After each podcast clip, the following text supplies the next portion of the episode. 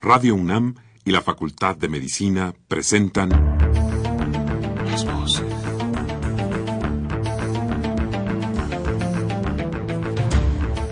Voces. Las voces. Las voces. Voces. Las Voces de la Salud. Reflexión y análisis de las ciencias médicas. Acompáñenos.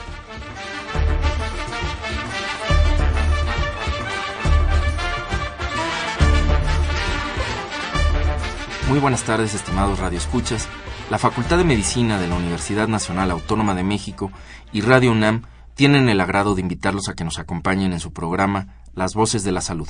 Soy el doctor Andrés Aranda Cruzalta y el día de hoy para hablar de el agua en México y la salud se encuentra con nosotros la doctora Ana Cecilia Espinosa García. Como siempre los queremos invitar a que se comuniquen con nosotros a través del teléfono 55 36 89 89 con cuatro líneas o al 01800 505 26 88 Lada sin costo.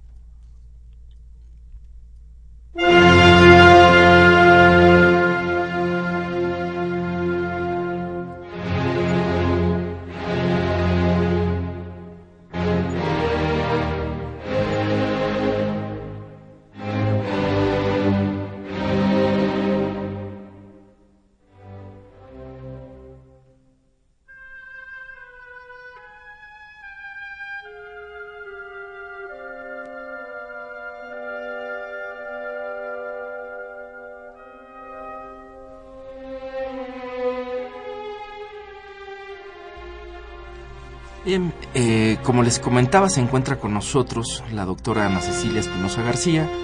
Ella es eh, bióloga, egresada de la Facultad de Ciencias de la UNAM. Eh, cuenta además con un doctorado en Ciencias Biomédicas, también por la UNAM, con especialidad en salud ambiental en socioecosistemas.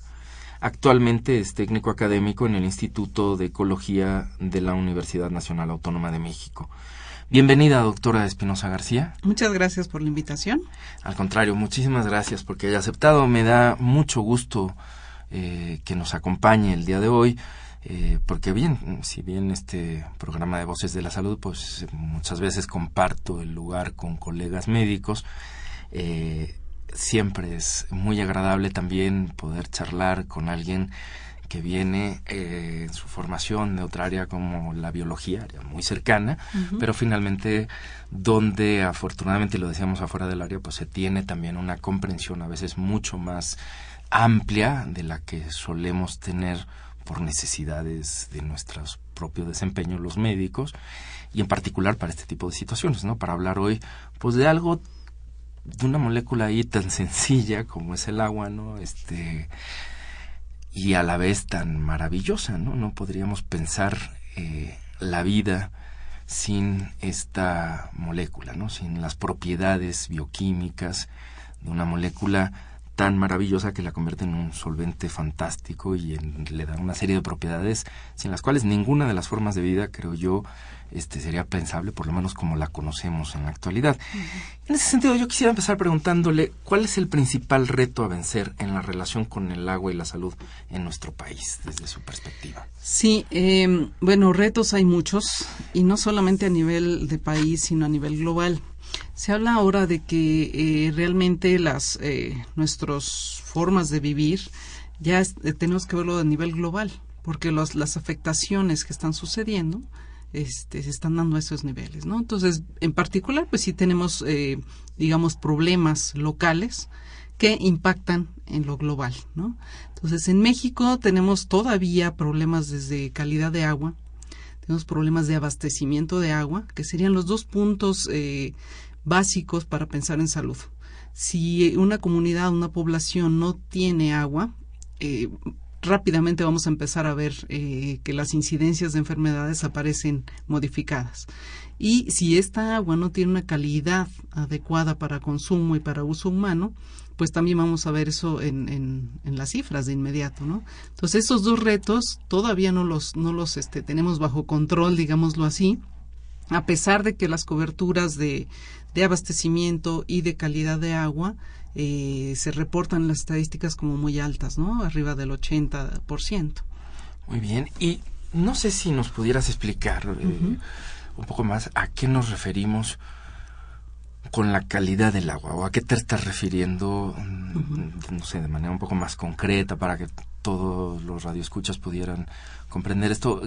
¿Qué, es un agua de buena calidad o, Sí. o a qué se refiere esta, Sí. esta medición? El, el término de calidad de agua se refiere a las características que tiene el agua.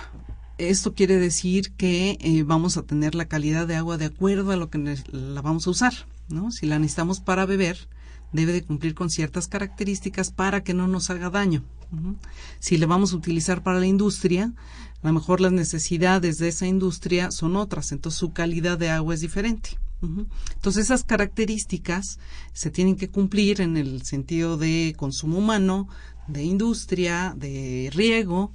Entonces, y hay eh, normatividades en nuestro país y en el mundo que eh, marcan esas características que deben de cumplirse con estas aguas, ¿no? Entonces, en particular para el consumo humano, nosotros tenemos normas eh, que, bueno, también podemos opinar que son un tanto laxas, pero que este, nos dan como una guía para saber si el agua es factible de ser bebida o usada por los humanos. Muy bien. Eh, ¿Cómo está el índice, digamos, ya de, de calidad de agua en nuestro país? ¿Es más o menos igual a lo largo de todo el país? ¿Hay diferencias, como ocurre con muchas otras cosas en relación con el desarrollo, por ejemplo, regional, estatal? ¿Qué, nos, ¿Qué nos puedes decir Sí. al respecto? Sí, bueno, en el país tenemos todo un mosaico de, de situaciones, ¿no? Tenemos, eh, bueno, reconociendo que el territorio nacional pues tiene áreas verdaderamente secas, áridas o semiáridas, y otras áreas donde hay abundancia de agua, ¿no? Que sería la parte sur, sureste del país, donde tenemos incluso selvas que eh, pues nos dan la señal de que tenemos bastante agua, ¿no? Sin embargo, las condiciones eh, socioeconómicas del norte, del centro y del sur son diferentes. Y esto también eh, se ve reflejado en las condiciones de vida de la población. Y condiciones de vida de la población me estoy refiriendo a los servicios con los que cuentan y la calidad de estos servicios. Entonces, eh, pensar en un, por ejemplo, Tamaulipas, ¿no? Tamaulipas, que tienen una cobertura de, de agua potable elevadísima, de las más altas del país, con unas calidades muy buenas. ¿sí? Entonces, eh, y también podemos pensar en Oaxaca o en Chiapas, donde pudiera haber un nivel aceptable de cobertura, pero las calidades dejan mucho que desear. Entonces, depende mucho de en qué área del país nos estemos eh, moviendo para este hablar de buena o mala o regular, ¿no? Eh, ahora hay otra cosa muy importante que son las voluntades de las autoridades. Eh, esto eh, es responsabilidad a nivel municipal, o sea, el abastecimiento de agua en cantidad y calidad es una de las responsabilidades de los municipios. Sin embargo, pues como lo sabemos, hay municipios pobres, municipios ricos y municipios que más o menos tienen recursos. Entonces, esta eh, diversidad de condiciones de, de, los municipios también se ve reflejado en qué cosas son las que priorizan para invertir. ¿no? Entonces, si, si ellos tienen otra prioridad, pues no van a invertir en calidad de agua. Si para ellos calidad de agua es importante, entonces ahí se verá reflejado. ¿no? Uh -huh. No me imagino qué cosas puedan ser una prioridad así por es. encima del agua, pero en fin, eso no, tampoco me lo podrías contestar tú, así claro. es que no te lo pregunto. Uh -huh. eh, ahora, ¿cuáles son, desde el punto de vista de la salud pública, eh, cuando esta calidad del agua no es la más adecuada, uh -huh. ¿cuáles son las principales enfermedades que eh, se, que se presentan, digamos, por a consecuencia o bien o del déficit en calidad o de la falta de abasto, ¿no? Porque son como dos fenómenos, ¿no? Que Así son es. importantes. Sí. Bueno, el, el fenómeno, a mí me gusta mucho hablar del asunto de la escasez de agua, porque eso desata una serie de conductas en la población y la principal conducta es almacenar el agua. Si yo eh, cuento con agua solo una vez a la semana, que hay una cantidad de, de comunidades en el país que es el caso, eh, van a contar unas horas eh, con abastecimiento de agua y se ven obligados a almacenarlas en piletas, en sus traspatios, o en tambos, o en lo que tengan. Eh, esto desata toda una, serie de opciones en cuanto a, a salud, ¿no? Eh, una de ellas es, por ejemplo, lo de los vectores. O sea, el, el hecho de que está esa agua estancada al menos por una semana abre la posibilidad para que los vectores se, se propaguen. Estamos hablando, por ejemplo, de mosquito. Y estamos hablando de enfermedades como dengue. Transmiten ahí los mosquitos, Sí. ¿no? dengue, fiebre amarilla. Entre otras, ¿sí? más. Entonces ahorita digamos que una de las enfermedades que tenemos más registrada, más monitoreada, pues es dengue, ¿no? Pero este hay otras enfermedades que también están asociadas a este vector, ¿no? Entonces, esa es una de las cosas que, que surgen por esta conducta, digamos, de adaptación a esas condiciones. ¿No? Entonces, bueno, esa es una. La otra es que si dejan eh, almacenada esta agua, la proliferación de bacterias también se da. Y mucho porque las temperaturas de los sitios donde se, se tienen estas prácticas, pues son elevadas, estos favorecen el crecimiento bacteriano. Entonces, eh, ¿qué hace esto? Bueno, a la gente muchas veces no se bebe directamente el agua de la pileta, pero sí está en contacto con ella. Entonces, sí hay una exposición que puede eh, repercutir en una enfermedad en algún momento. Claro. Imagino que también no solo son situaciones directas, porque aquí entra también mi pregunta, pues va sesgada, insisto, por esta visión antropocéntrica de la que a veces Claro. adolecemos mucho los médicos, pero eh, pues estaría todo el otro ámbito también de la zoonosis, ¿no? Este, o sea, esa agua no siempre es para consumo humano o exclusivamente para el consumo humano. Muchas de estas regiones, esa agua también supongo se va, va a ser bebida por animales, por el ganado, etcétera. Y a partir de ahí también hay otra serie de ciclos de enfermedades, pero fundamentalmente dirías infectocontagiosas, ¿no? Sí, Serían sí, digamos, un grupo tanto- muy importante. ¿no? Exacto. Y eh, digamos, tanto en el agua que se almacena como si tenemos eh, distribución regular, ajá, eh, también podemos eh, padecer de estas cosas, infecciones eh, gastrointestinales, porque el agua no esté bien desinfectada, por ejemplo, ¿no? Entonces, eh, son como de las enfermedades más comunes, ¿no?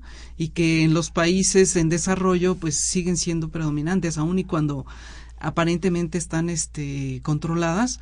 Incluso en la Organización Mundial de la Salud hay ya un rubro de eh, enfermedades desatendidas, ¿no? Que se vinieron atendiendo durante mucho tiempo, se llegó a un logro con ellas, pero que se dejaron de atender porque aparentemente ya eh, no había tanto impacto, pero ahora están resurgiendo, ¿no? Claro, cierta displicencia ahí supongo sobre todas estas situaciones que son muy complejas, ¿no? Este, su Así es. atención no, no parece un impacto. A mí, ahora que mencionabas esto, las enfermedades gastrointestinales, nada más sería echarle un vistazo la importancia que siguen teniendo Sí, en cuanto a la morbimortalidad infantil en nuestro Así país. es. Otra vez muy marcada la diferencia entre, pues sí, el- digamos, los centros de desarrollo del país, pero si uno Chiapas, desde luego, sigue siendo, pues, índices eh, que uno piensa que deberían de estar eh, superados, no ser mucho más pequeños, etcétera, ¿no? Que habría así es. posibilidades. Eh, en cuanto a los estudios de microorganismos en, el, en, la- en las aguas que se distribuyen a nivel nacional, ¿se han hecho, se conocen, se hacen? ¿Qué, qué ocurre con estas aguas? ¿Qué tanto se estudia? Este, ¿O cómo se estudia? ¿O con qué periodicidad? ¿Qué, qué certeza puede tener cualquiera de nuestros radioescuchas de pensar, bueno, qué calidad con- es el agua con la que me está llegando cuando abro el grifo de, de mi casa, ¿no? Este, por ejemplo, para quien tiene Sí. agua corriente. Bueno, en, en el país hay varios grupos de investigación que se dedican a, a- a estudiar esto y, eh, y bueno, hay toda una un gradiente de, de- de estudios al respecto porque bueno, eh, digamos, por ejemplo, nosotros vemos el asunto en cuerpos de agua superficial y en cuerpos de agua, bueno, no son cuerpos de agua como tales, pero es agua subterránea, ¿no? El estar monitoreando estos eh, microorganismos eh, es importante para saber tener elementos de, de decisión.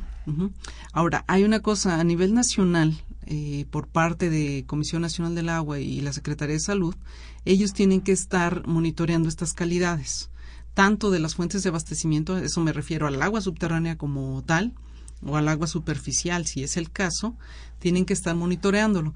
Sin embargo, lo que monitorean solo son microorganismos indicadores, no patógenos. Entonces, eso nos da una limitante para saber si realmente lo que estamos monitoreando nos, nos está dando información para tomar decisiones. Entonces, eh, ahorita la tendencia a nivel mundial es ir directamente tras los patógenos, hacer tal vez búsquedas dirigidas sobre alguno de acuerdo a los datos epidemiológicos o eh, hacer toda una gama, ¿no? Toda una gama de patógenos que nos estén dando información de las condiciones. Eh, hay, como, como había mencionado, hay grupos que están trabajando en ello y eh, que están conectados, digamos, con lo que se está haciendo en el mundo, porque, como te decía, estas problemáticas son globales. Y vemos, por ejemplo, países tan desarrollados como Estados Unidos, donde tienen problemas con E. coli, ¿no? O tienen problemas con rotavirus, que uno pensaría, bueno, eso es de países pobres. Sin embargo, en países en desarrollo también se están dando estas cosas. Entonces habría que preguntarse este, por qué está sucediendo esto, ¿no? Sí, una, me surge una duda eh, sobre lo que estás comentando. Me puedes aclarar. Es para mí, para ti debe ser muy básico, pero yo creo que esto a lo mejor nos ayuda también a aclarar otras cosas. Cuando hablas del monitoreo de aguas subterráneas, eh, ¿te refieres a aguas eh, que naturalmente eh, fluyen de manera subterránea? Así es. Sí, sí estamos hablando de, Así es. En el mundo la mayor parte del agua que se utiliza para abastecimiento es agua subterránea. Entonces, ¿qué es, eh, digamos, comúnmente nosotros lo que vemos? Son unas casetitas pintadas de azul y blanco a 200 metros, 300 metros, depende del sitio, donde se instala una bomba. Esta bomba lo que hace es succionar el agua que está en el subsuelo y la manda abastecimiento a la red de distribución de agua. Eso es lo que lo que sucede, ¿no? Digamos, en el caso del monitoreo. Sí. eso nos aclara mucho. Bueno, entonces, el primer problema, pues si estoy comprendiendo bien la situación, es que eh, estos micro lo que se está monitoreando, decías, son microorganismos indicadores, pero no necesariamente dentro de esos indicadores o, sugerirías que quizás en esos indicadores habría que ampliar el monitoreo, quizás para encontrar algunos que pudieran ser patógenos, ¿no? Sí, este, sí, esto es, ha sido una discusión por, por mucho tiempo. Los indicadores, las bacterias coliformes, que se han utilizado desde hace más de 100 años como indicadores. Sin embargo, eh, pues sabemos que las bacterias cambian, no son eh, las mismas en cuanto a sus características físicas y sus características fisiológicas. Entonces, el pretender seguir usando una bacteria indicadora que se ha venido eh, usando desde hace 100 años, con todos los cambios que se han dado a nivel global, pues te cuestiona, ¿no? Cuestiona si eso sigue funcionando y hay una discusión, te comento, este, al respecto de qué nos conviene seguir utilizando indicadores o no. Y se han hecho comparaciones eh, de trabajos de 30, 40 años para ver qué tanto siguen respondiendo. Y lo que se ha venido eh, encontrando es que ya no responden tan, tan fielmente como, como se pensaba, ¿no? O sea, pensar en una bacteria de origen fecal no me está, eh, o sea, medirla no me está dando información de lo que pudiera estar presente a nivel viral o a nivel de parásitos, porque sus morfologías, sus fisiologías son diferentes a las de una bacteria. Entonces, no es posible que sigamos solo con ese tipo de indicadores cuando incluso la población manifiesta este tipo de enfermedades y las estamos dejando pasar. Claro. A ver si lo explico bien, si no me corriges. Sí, claro, claro. Este, un poco para quizás entenderlo más porque digo yo tengo algunas ideas sobre estos indicadores claro. lo que se hace normalmente estoy entendiendo del agua hasta que se sustrae de estos pozos que desde que se acaba se sustrae y lo que se mide son bacterias coliformes. Eh, normalmente se dice, bueno, hasta hay un número, ¿no? Este, hasta de colonias, ¿no? Que es eh, por eh, centímetro cúbico de agua que se puede considerar aceptable, ¿no? Este, y se dice, bueno, hasta aquí, porque tampoco es que no tenga, no, estén absolutamente puras o estériles, ¿no? es agua estéril, pero sabemos que eh, en ciertas cantidades esto no va a producir enfermedad, no va a producir ningún problema. Pero claro, lo que estás diciendo y lo, pues, quienes de alguna u otra manera hemos estado en contacto alguna vez, trabajamos con bacterias o hemos conocido las bacterias por distintas razones, entendemos que el proceso evolutivo, o sea, 100 años para nosotros los humanos, pues es, eh, a duras penas aspiramos a vivirlos. Sí. Este, y para nosotros en ese tiempo, pues los cambios son muy lentos en términos de nuestra biología, de nuestro, no vamos a percibir absolutamente nada. Así es. Ujú. Pero a ese nivel microscópico, pues son generaciones y generaciones de bacterias que tienen una serie de mecanismos ¿no? propios de estos eh, de estos seres que les permiten intercambiar muy rápidamente información genética y de otro tipo y que ah, ahí sí el proceso de evolución digamos es, es una un, un ser en el cual se puede ver el, esto que no es tan a simple vista en los animales este pluricelulares en Así animales es. grandes como los seres humanos no lo percibimos ahí sí se pueden percibir cambios. Pero además de ese problema se suman otros no digamos tenemos virus tenemos parásitos tenemos otra serie de enfermedades que si entiendo bien me dices ustedes los médicos están diagnosticando están viendo que se presentan Sí. pero no estamos haciendo el control o sea y, y probablemente por lo que sabemos pues entendemos que la distribución de esto puede venir por el agua y no estamos haciendo los controles este que se debiera se tendría que ampliar estos Así controles. es, así es. Pues no podría más que preguntarte, bueno, ¿y qué nos detiene para hacer esos controles? Me imagino que hay muchas cosas, desde puntos, cuestiones técnicas, cuestiones de costos, etcétera, pero no sé, tú que ahí sí, Sí. conoces muy bien el asunto. ¿cómo Sí, nos ¿qué nos detiene? Bueno, eh, en términos de tecnología, la tecnología existe. O sea, no es que no exista manera de hacerlo. Eh, en México existe. Sin embargo, este, los costos son importantes. Y esto que te comentaba hace unos minutos de, de las capacidades que tienen los municipios para hacer estas cosas, ¿no? En el país en general, la forma de desinfectar el agua es con cloro. En algunos lugares, ahorita recuerdo uno de Cuautla, por ejemplo, se utiliza todo un, todo un sistema sofisticado de osmosis inversa, o sea, unas tecnologías más, más avanzadas que la cloración. Entonces, eh, pero los costos son elevados. Entonces, puede haber municipios que, a partir de su voluntad de distribuir mejor agua a la población, implementen eso, esas nuevas tecnologías. Pero habrá otros municipios que difícilmente cloran. Entonces, estas condiciones pues limitan esas posibilidades, ¿no? Ahora, eh, ¿qué hay al respecto de la ley? La ley eh, pide que se clore el agua. La normatividad es clorar el agua. No te limitas si tú quieres hacer algo más allá, pero como país Como en desarrollo, es- como mínimo, necesitamos hacer eso, ¿no? Sí. y no todos lo cumplimos. Entonces, eso es lo que nos está limitando en controlar tanto a virus como a parásitos en, en agua, ¿no? Y ahí donde no se cumple clorar la ley, el clorar la ley, perdón, clorar el agua, o sea, Sí. no se cumple con la ley que indica que se clore el agua. Eh, ¿Cuáles son las razones? ¿Tienes alguna idea? Me imagino también son situaciones complejas, pero ¿por Sí. qué no se, por qué a veces no cumplir, digamos, con este, esto que es el mínimo Sí. requerido, ¿no? Sí, ¿por qué no se cumple? Bueno, hay muchas razones, ¿no? En los municipios eh, pareciera que la vida es otra, ¿no? O sea, hay municipios que son como muy urbanos, los vemos muy parecidos a lo que sucede en una ciudad grande. Sin embargo, hay municipios en zonas eh, marginadas que difícilmente van a tener los recursos para tener una renta, digamos, una renta de, de costos de cloración, ¿no? Y, eh, y hay otra cosa, el, digamos, el imaginario de las, de las personas es, yo siempre he tomado agua de este, de este lugar, de este pozo, y nunca me ha pasado nada. Y mucho tiene que ver con la percepción de la población. Si perciben el olor, a el olor y el sabor a cloro, mucha gente la rechaza. ¿no? Entonces, hay comunidades donde decididamente nosotros nos vamos a clorar, ¿no? Pero también están esos otros este, casos en donde, te comento, el dinero se utiliza para otras cosas, ¿no? Entonces, y no lo toman realmente como prioritario, a menos que haya un, bueno, pues sí está clorándose y demás. Y hay otra situación que hasta, digo, yo no sé últimamente, pero los últimos años era común. Hay que ejercer el presupuesto en ciertos tiempos, pero a veces el presupuesto no llega en el momento que se requiere. Entonces luego llega el presupuesto todo concentrado y hay que gastárselo.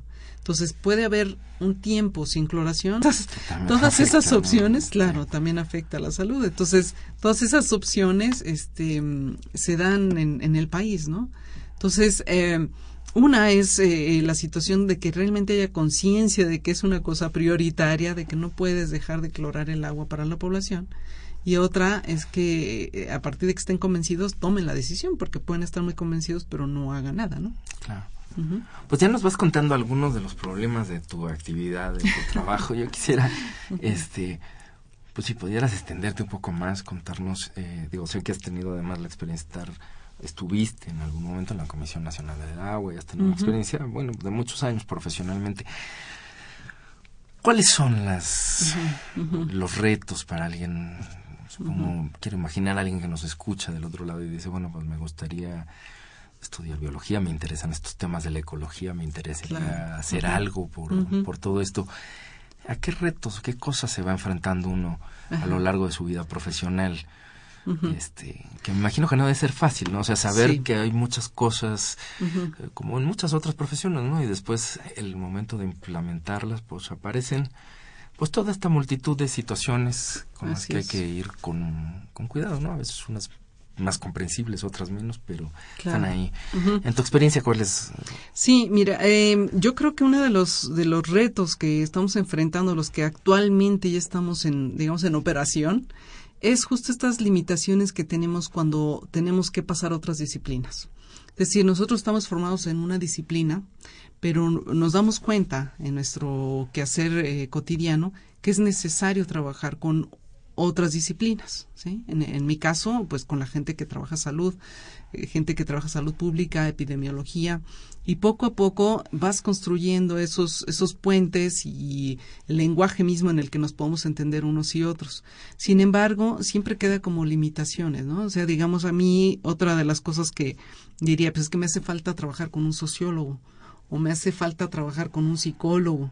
Entonces, eh, eh, construir estos equipos multidisciplinarios, pero que hagan trabajo interdisciplinario, es decir, cada quien haga su parte y luego la juntamos, sino que realmente estemos concibiendo un estudio eh, integral, yo creo que eso hace mucha falta. Eh, y esta es una visión como de mm, tratar de resolver los problemas en los socioambientes. De hecho, por eso se surgen estas palabras, estas, estos términos, en el sentido de que las disciplinas no han logrado resolver los problemas en su totalidad. todas de manera unidisciplinaria tenemos limitaciones importantes.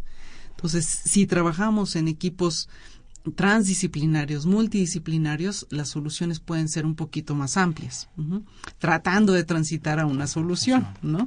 Que es verdaderamente complicado. Entonces, yo creo que en el quehacer profesional tenemos que abrirnos, abrirnos a este a otras disciplinas, aprender y estar como no solamente el estar actualizado en mi disciplina, sino aprender de las otras para poder trascender a, a, a, las barreras que nos tienen este contenidos, ¿no? Claro, y me imagino que, digo, queda muy claro con este ejemplo, digamos, de, de la búsqueda de alguna solución. Imagino que también enriquece mucho este tipo de trabajo el replanteamiento de problemas, ¿no? Hacia la propia disciplina, ¿no? El devolverle problemas este, a la misma disciplina en términos de conocimientos o dificultades donde la teoría disciplinar está, no se está adecuando, ¿no? Porque transita por situaciones técnicas o por otras situaciones en donde habría que quizás replantear cosas eh, que son un poco, y las imagino porque lo acabas de, mencionar, que es un poco esta situación de decir, bueno, ¿Qué hay eh, con estos indicadores? Llevamos 100 años midiendo con esto. ¿Qué tan útil es? ¿Qué tan importante sería migrar a otros? ¿Hasta dónde nos pueden seguir siendo útiles? ¿Qué tan difícil es encarecer eh, los costos? Porque si el problema también está siendo que... Que, digamos no hay uno de los de las limitantes es el costo no para para atender a estas eh, públicos enormes, podría estar justificado y demás, pero sí me imagino que es estar siempre pensando. Yo creo que hay ahí como muchas tensiones. Tenemos que hacer una pausa, pero espero que regresando eh, podamos seguir trabajando con esto. ¿Cómo?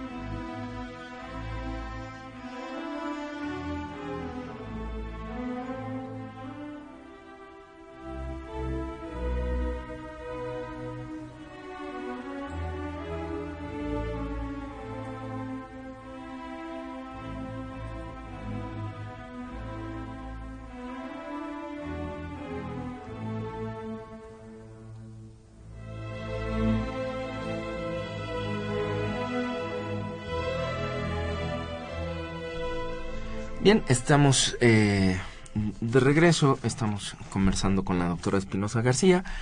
Eh, les recuerdo que ella es eh, bióloga, es doctora en ciencias biomédicas y actualmente está adscrita al Instituto de Ecología de la UNAM. Su tema de trabajo, salud ambiental y socioecosistemas.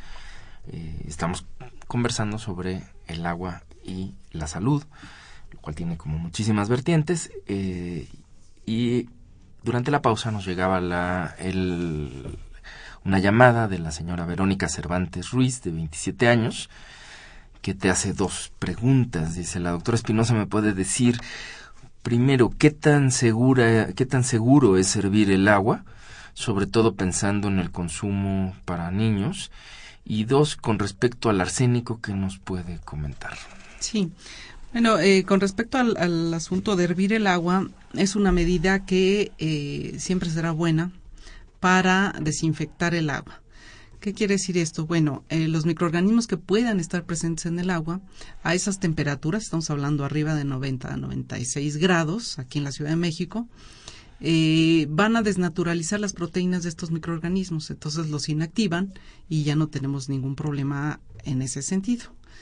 Eh, y me llama la atención lo del arsénico, no sé si esté eh, escuchando aquí en alguna zona de la Ciudad de México, porque eh, cuando hay arsénico en el agua es cuando ya los acuíferos, el agua subterránea, está sobreexplotada. Entonces, en principio, no se debería distribuir agua con arsénico. Estas, estos monitoreos de los que hemos estado hablando de la Comisión Nacional del Agua y la Secretaría de Salud tendrían que estar identificados. Entonces, cuando sucede esto y rebasa ciertos límites establecidos por la norma, dejan de distribuir esa agua. Ahora, el arsénico es un metal pesado, es, un, es una sustancia que causa daño a la salud y que, como digo, no debería estar y la norma está con unos límites bastante bajos. ¿no? Entonces, eh, ¿qué podemos hacer? Hay sistemas, hay sistemas comerciales que nos pueden ayudar a, quitar este arsénico. Sin embargo, como insisto, no debería estar recibiendo agua con, con arsénico, ¿no? Ahora, también a veces eh, nos quedamos, ¿verdad? Entonces, esas cosas, ese tipo de cosas, tenemos que tomarlas con, con reserva, ¿no? Ya no quedarnos con esa, con esa duda. Y a veces hay color en el agua, ¿no? A veces decimos, bueno, es que hoy viene café el agua o media parda, ¿qué está pasando? En principio, eh, tenemos algo que es maravilloso, que son nuestros sentidos. Y es nuestro primer indicador, nuestra primera medida de calidad de agua. Si nosotros vemos un agua transparente, cristalina, la vamos a aceptar si vemos un agua que no es transparente, que es turbia y que huele mal o se ve mal nada más porque la estamos percibiendo con nuestros sentidos, no la vamos a beber.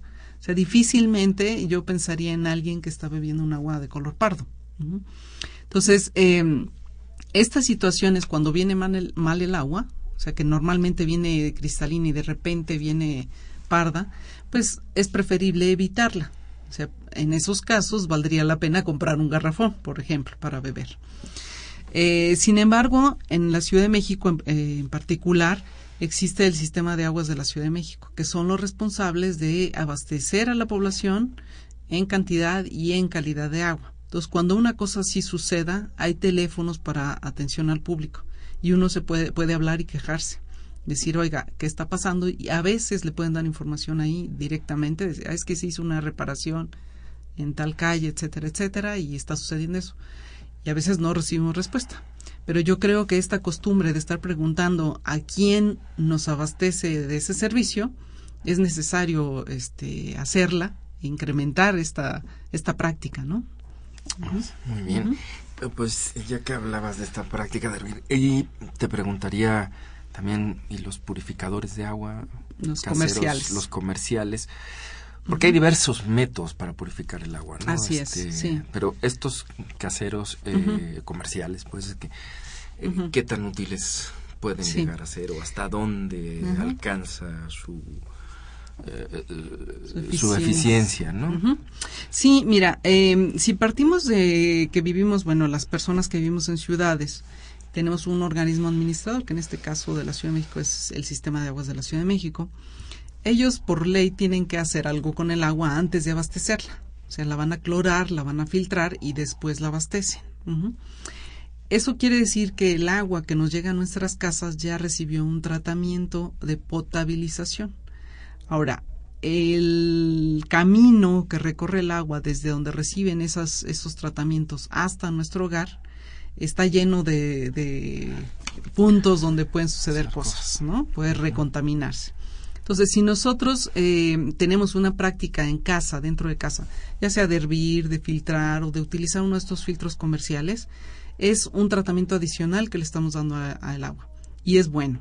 Es bueno simplemente que sea una sola filtración o es bueno hervirla, ajá, o muchos de los sistemas comerciales que ahora se están este, distribuyendo son eh, multibarrera, o sea, lo que la Organización Mundial de la Salud conoce como sistemas multibarrera. Esto quiere decir que tienen un filtro, una cámara de cloración, otro filtro, o sea, varios eh, etapas de desinfección y son muy buenos. La verdad es que son muy buenos. Entonces, eh, si uno no quiere eh, comprar agua de garrafón, hay opciones. Hay opciones para utilizar la misma agua que nos llega a la casa y eh, purificarla, desinfectarla en nuestra casa. Dentro de los muchos pasos, bueno, muchos o pocos, que es el paso por estas tuberías y demás, eh, uno que creo que es muy importante y que nos toca, esto ya no le toca que nos está mandando el agua, que corresponde a que nos esté llegando en calidad y en cantidad suficiente. Pero un punto donde puede contaminarse es justamente en nuestros tinacos, ¿no? Por ejemplo, en el caso de las ciudades, ¿no? Este, ahí sí es muy importante, digamos, ¿qué nos puedes recomendar ahí al respecto? Creo que también es otro como de estos puntos donde a veces si no es el adecuado, si no están limpios, etcétera, puede sufrir, aunque el agua esté llegando ahí, digamos, en buenas condiciones, Así es. ahí se puede producir, ¿no? Este, y ese sí depende, digamos, eh, señalo ese porque depende de cada uno de nosotros, ¿no? O sea, las es. tuberías pues hay que reportarlas, a veces su cercanía con tuberías de agua negra solo puede producir infiltraciones, eso a veces es más difícil para nosotros más que quizás hacer el reporte si es que nos damos cuenta de algo así. Así Pero el tinaco sí, sí nos toca, ¿no? Sí nos corresponde, a, las a los que a quienes estamos aquí hablando y y a quienes nos escuchan, ¿no? Así es. Cisternas, ¿qué nos puedes Cisternas y tinacos. Es, es eh, bueno, una práctica que, mm, que nos ha resultado a partir del abastecimiento limitado que tenemos de agua. Como decíamos, hay lugares donde se, abastece, se almacena en piletas, pero nosotros en las ciudades pues tenemos cisternas y tinacos. Y estas cisternas y tinacos se tienen que lavar y desinfectar con cierta frecuencia.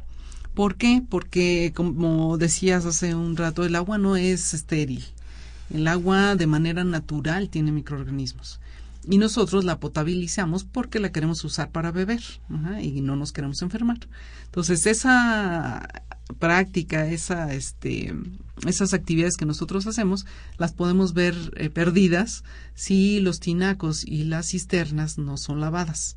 ¿Qué hacemos con esta práctica de lavar? Lo que estamos haciendo es disminuir la cantidad de microorganismos que puedan estar adheridas o en el sedimento que se queda en los, en los tinacos y cisternas o en las paredes mismas de los, de estos, este, de esta infraestructura de casa, ¿no? Entonces, eh, y simplemente para lavarlo es con agua, ni siquiera hay que echarle jabón. O sea, es agua, estar tallando las paredes porque las bacterias y bueno, los microorganismos en general tienen una facultad de formar lo que se llama o se conoce como biofilms. Entonces, si hay agua y existen estas bacterias y con un poquito de nutrientes, entonces van a propagarse y van a ser una especie como, como de película en las paredes y en el fondo de estos este, depósitos, estos almacenamientos, y entonces eh, luego no las bebemos, ¿no? Entonces, el estar limpiando y quitando este biofilm de los tinacos y cisternas con cierta periodicidad, con dos veces al año basta, eh, pues nos puede garantizar que nosotros estamos manejando bien el agua dentro de nuestras casas, ¿no? Y sí es importante mencionar esto que dijiste, bueno, esto nos toca a nosotros, ¿no? Eh, ¿Por qué? Porque a veces eh, nos quejamos mucho del, de que el agua me la mandan muy mal y está sucia y huele mal, etcétera, sin tomar en cuenta que a lo mejor el que está fallando soy yo, ¿no? Como ciudadano, que dentro de mi casa no estoy dando un manejo adecuado, ¿no? Sí. Ahora, eh, no sé si nos pudieras hablar un poco, cambiando ya de, de tema, creo, o bueno, dentro del mismo tema, pero cambiando un poco el rubro de lo que estamos platicando, sobre la regulación actual, digamos, de la norma que regula el agua, a través de la cual se regula tanto la distribución como este, la calidad del agua y cómo andamos por ahí en su cumplimiento, ¿no? Porque, bueno, bien entendemos que una cosa son las normas y luego también otra situación, este, la pues la posibilidad de aplicarlas y de cumplirlas y las voluntades y muchas cosas que ocurren por ahí. Pero desde tu perspectiva cómo está esta situación este sí eh, pues norma como muchos en muchos temas del país tenemos normas y tenemos leyes que nos eh, van a servir de instrumentos para poder vivir mejor. Sin embargo, bueno, en particular en el agua, pues tenemos una norma que nos dice cuál es la calidad que debe cumplir, ¿no? Es una norma de la Secretaría de Salud. Tenemos otra norma que nos dice cada cuánto tenemos que hacer este los muestreos. Otra norma que nos habla de cómo caracterizar una fuente de abastecimiento, ¿no? Cómo proteger las fuentes de abastecimiento. Entonces tenemos como regulaciones para todo. Sin embargo, el cumplirlas se hace complicado desde un principio porque son diferentes normas. Entonces, a lo mejor alguien se concentra en cumplir la 127, que es la de calidad de agua, y las otras las deja de, este, de lado, ¿no? Eh, por ejemplo, la 179, que es la de con qué frecuencia y qué cantidad de muestras debo estar este, tomando, te establece por el número de población, tú debes de tomar tantas muestras con tanta frecuencia ese, digamos, como plan difícilmente se cumple, a menos que sean ciudades grandes, como la Ciudad de México, Monterrey, por ejemplo, cumplen ese tipo de, de, lineamientos.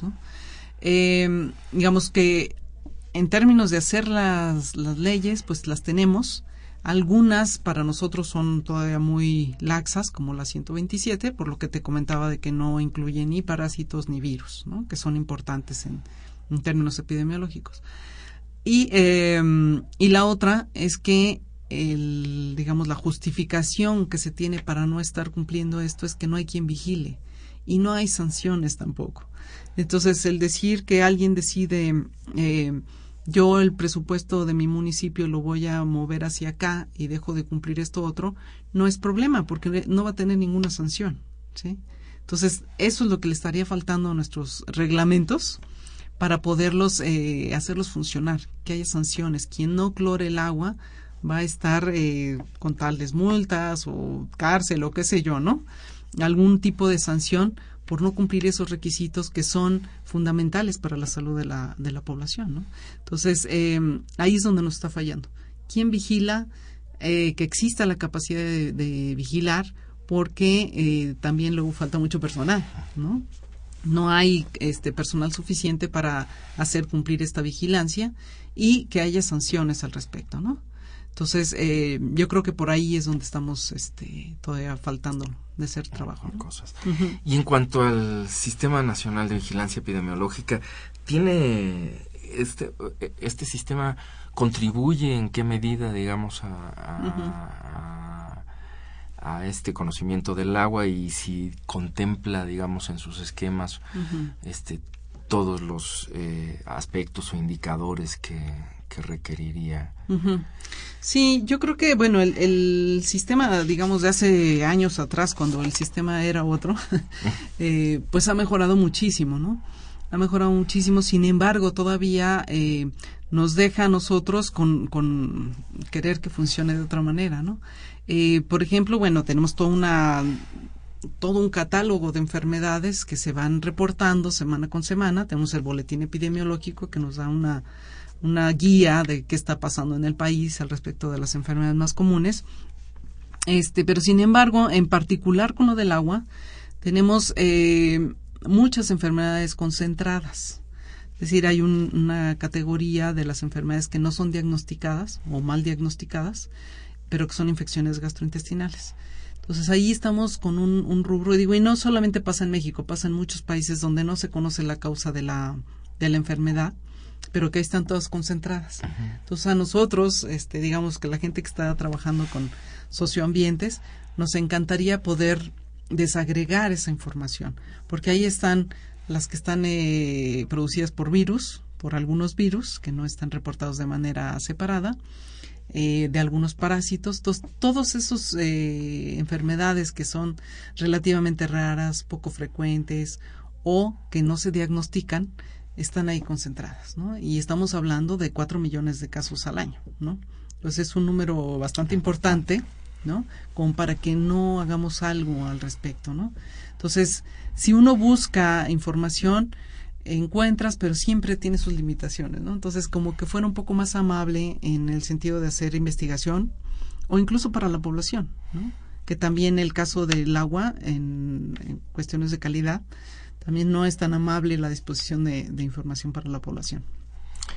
Que esto era, sí, también otra cosa que, que a mí se me ocurría, o sea, si yo estoy en un municipio y quisiera buscar, digamos, saber cuál es la calidad del agua que me, que me está llegando. Claro. Eh, qué tan qué tan pública es esta esa información. qué tan transparente no se puede se puede manejar sí de este hecho de hecho bueno el sistema de aguas de la Ciudad de México tiene en su página una un cuadrito en el que uno puede dar clic y ahí vienen las las mediciones al menos las últimas que subieron al sistema de calidad de agua eh, con los parámetros aunque estén limitados, ¿no? Porque nada más miden el cloro residual, o sea, si tiene cloro el agua, y si no tiene cloro el agua, ven si hay bacterias eh, indicadoras o no. Entonces, eh, sin embargo, el problema que tenemos con esa información es que la tienen, dan un dato para una delegación.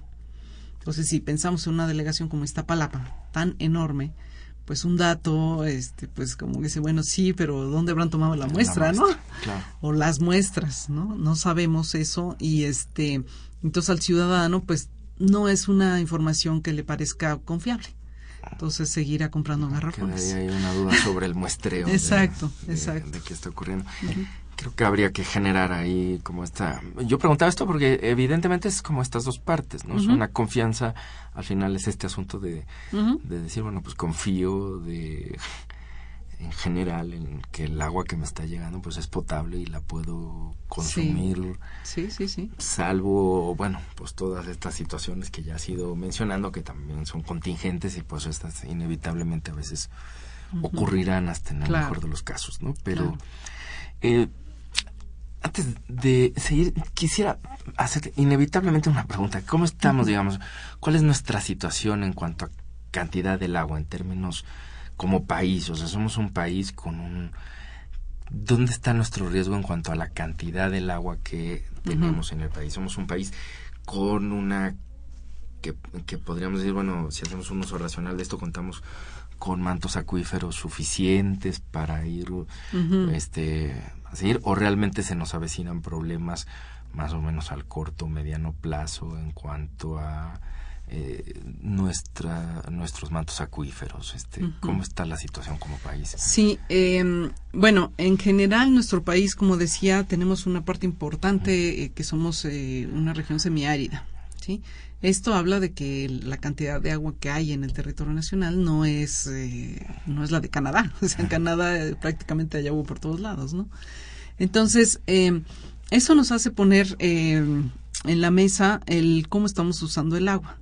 y no me refiero a los ciudadanos, sino las autoridades, el responsable que maneja el agua.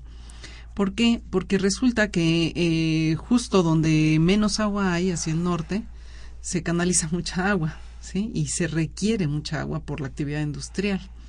Y en el sur, donde hay una cantidad importante de agua, la, el desarrollo industrial eh, y de la región en sí, pues se ve todavía muy atrasada. Entonces, el decir eh, no tenemos agua es una mentira, pero también el decir tenemos agua en abundancia es una mentira.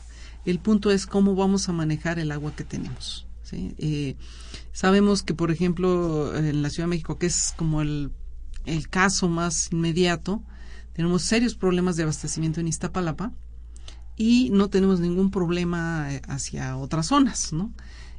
Y aquí el tema, y hay que decirlo, es que también depende de qué tipo de zonas son. Si son zonas pobres, eh, aparentemente es como, bueno, no importa, mándales tandeos, ¿no? Pero si es Polanco, o si es una zona este, de altos recursos, tienen 24 horas los 7 días de la semana. Entonces, esa, esa inequidad en la distribución de agua se tiene que corregir. O sea, no podemos manejarla de esa manera, ¿no? Porque al final de cuentas, pues todos somos ciudadanos, ¿no? Claro. Y me imagino que también por lo que estás diciendo, eh, pues vienen una serie de preguntas alrededor en relación precisamente al uso, la calidad del agua y a la distribución de situaciones como, por ejemplo, las industrias, ¿no? Que ya mencionabas. ¿Qué pasa con la contaminación por compuestos, sean químicos o de otra índole, por desperdicios industriales hacia eh, el uso de la industria y qué pasa con el manejo de aguas residuales, se pueden utilizar, qué pasa con el manejo del agua, digamos, para el ámbito agrícola, este, por ahí, pues eh, creo que puede haber muchos problemas que además se ven acrecentados. O sea, a lo mejor eso es puede ser muy estimulante, ¿no? O sea, no ser Canadá, sino tener como esta diversidad en la que a lo mejor habría que replantear una serie de situaciones, ¿no? Nuestras actividades agrícolas, de riego, este, la industria y demás, y la distribución en el país. ¿Qué está ocurriendo? Más o menos, ¿cuál es el panorama en nuestro país? Este? Sí. Sí, mira, en cuanto a la, contaminación de las industrias, también contamos con normas, donde eh, para cada industria, dependiendo de su actividad, se le establecen condiciones particulares de descarga. Eso quiere decir que la Comisión Nacional del Agua, a partir de ver qué eh, actividad es la que realiza esa industria, le va a decir, bueno, las condiciones en las que tú debes descargar al sistema de drenaje el agua son estas. Y para eso, bueno, la, empresa debe invertir en el tratamiento que le da a sus aguas residuales. Ahora, esto igual eh, hay un sistema de vigilancia que tiene que ver que esto se cumpla, lo cual, bueno, puede ser eh, cumplido por algunas empresas, pero por otras no, ¿no? Ese es en una parte. Ahora, los contaminantes que se descargan por industrias son importantes. Son importantes porque tienen que ver con enfermedades crónico-degenerativas. Tienen que ver con cánceres y tienen que ver con enfermedades cardíacas. Entonces, em, el tipo de enfermedad de la que estamos hablando o afección de la salud ya son otras, para las cuales la inversión que requeriría hacer el país para atenderlas es de otro nivel. ¿no? Son enfermedades que pueden durar mucho tiempo para las cuales eh, debería estar preparado el país si está permitiendo que esas descargas eh, salgan al ambiente y que la población se exponga. Eh, cuando hablamos, por ejemplo, de minería con metales pesados, es sumamente importante el estar monitoreando qué está pasando con la población que, está cerca de la mina o que se está exponiendo. No solo los trabajadores, sino la gente que habita cerca de, ese, de esas este, explotaciones. Eh, ahora hay otras otras eh, cosas que están sucediendo en el agua residual que son contaminantes como, por ejemplo los fármacos, ¿no? Fármacos que usamos nosotros y que bueno también son eh, en algunos casos desechos de industrias farmacéuticas o hospitalarias también, ¿no? Entonces todos estos fármacos, el punto que se ha tocado mucho son los antibióticos, ¿no? El hacer estas descargas con cierta cantidad de antibióticos que ya sea que nos los este, receten o que de alguna manera llegaron a esas aguas residuales, eh, está haciendo que estas bacterias cambien, por ejemplo, ¿no? Tengan, desarrollen ciertas resistencias, en fin, y que es un problemón a nivel mundial, no es solamente en México, ¿no? Eh, pero también hay otros fármacos, como por ejemplo los anticonceptivos. Esto, este tipo de, de insumo que hacemos nosotros, pues vamos a, eh, a través de orina vamos a desechar eh, algunos residuos de estos fármacos al ambiente. ¿Y qué es lo que se ha visto? Bueno, lo que se ha visto es que estos, eh, estas moléculas que son parecidas a hormonas están teniendo efectos en la fauna silvestre y donde se ha medido mucho es en peces y en aves. ¿Qué está pasando con ellos? Bueno, pues resulta que las proporciones de sexo de estas poblaciones están viendo afectadas o hay puros este, machos o puras hembras, cuando había una proporción más o menos este, pareja, digámoslo así, ¿no? Entonces, estas afecciones de estos disruptores endócrinos, se le llama el grupo de, de este tipo de fármacos, eh, también se están viendo. Entonces, ahorita a nivel de humanos, no sabemos muy bien, no tenemos muy claro cuáles son los efectos de las concentraciones que se están detectando en estos sistemas de agua, ¿no? Entonces, eh, ¿Cómo hacer? Ahí es un poco más complejo. ¿Por qué? Porque pues, necesitamos los antibióticos. y a lo mejor necesitamos estos, estos otros eh, fármacos, ¿no? Entonces, ¿cómo vamos a hacer para que no vayan a dar a este a estos sistemas acuáticos donde están teniendo cierto impacto, ¿no? Entonces, estos son, son problemas que tenemos que resolver en cuanto a estos eh, químicos que van a dar al agua, ya sea industriales, ¿cómo vamos a hacer para que las minas no descarguen estos, estos metales que son bioacumulables? Esto quiere decir que si se lo ingiere un pez en una alga que se consumió, el pez va a acumularlo y luego el animal que se coma al pez lo va a acumular y así, exactamente, ¿no? Entonces, hasta que llegue otra vez a nosotros. Entonces, eh, ¿cómo vamos a hacer para que eso no suceda? Así podemos incentivar la actividad minera en el país, pero debemos ser muy, muy cuidadosos, muy exigentes en lo que se está afectando al ambiente. Claro, porque lo contrario sería estamos todos en el mismo riesgo, ¿no? Aquí sí no es eh, ni siquiera se puede pensar o mal pensar, digo, de, entrada es injusto un poco lo que mencionabas, pues de, decir, bueno, la solución para estos, porque no tienen recurso, pues puede ser esta y para estos otros, pues ahí está el recurso, pero ya metidos en este tipo de problemas, esa agua va a ir a dar a todos lados y todos vamos a terminar eh, expuestos, y metidos en problemas. No, estamos por, por terminar. Este eh, rápidamente tenemos otra llamada de la paso Citlali Suárez de 28 años. Dice, ¿cómo hacemos la captación de agua de lluvias? Pero sobre todo, ¿cómo podemos analizar o saber la calidad de lo que captamos? No sé si quisieras con esto terminar y si quieres algo rápidamente agregar, con eso terminaríamos. Sí, esta opción de la, de la captura de agua de lluvias es eh, una opción como muy encantadora porque es como un poco regresar al funcionamiento del agua en, de manera natural. Sin embargo, hay que tener cuidado en una cosa. El agua de lluvia que se capte debe cumplir con los requisitos de agua para consumo. Al menos con esa 127 de la que estamos hablando, debe cumplirla. ¿Cómo hacemos para analizar y esto? Bueno, hay desde mandar nuestras muestras de agua de lluvia a laboratorios certificados, que están en la página de Cofepris, dice terceros autorizados, y ahí viene toda una lista de laboratorios que pueden hacer esto. Entonces, mandar una muestra si yo quiero hacer eso para mi casa, mandar una muestra con cierta frecuencia para ver que realmente mi sistema de captación de agua de lluvia esté funcionando y dé la calidad de agua que yo requiero. Ahora, si no es así, yo la puedo usar en otro tipo de gastos que hace mi casa. Lavar patios, lavar el coche, en fin. ¿sí? Y eso es una manera de ayudar, no necesariamente para beber y bañarme. ¿no? Entonces es una buena opción, pero sí hay que tener cuidado con ella. Bueno, pues se nos quedan muchas cosas, pero te agradezco mucho, Cecilia Espinosa. este, lamentablemente así es el tiempo en radio. Esta fue una coproducción de la Facultad de Medicina y Radio UNAM a nombre del doctor Enrique Graue director de la Facultad de Medicina, y, de quienes hacemos posible este programa, en la producción y realización, la licenciada Leonora González Cueto Bencomo y la licenciada Erika Alamilla Santos, en los controles Socorro Montes y en la conducción su servidor Andrés Aranda. Les agradecemos su atención y los esperamos en el próximo de la serie. Las voces de la salud. Reflexión y análisis de las ciencias médicas.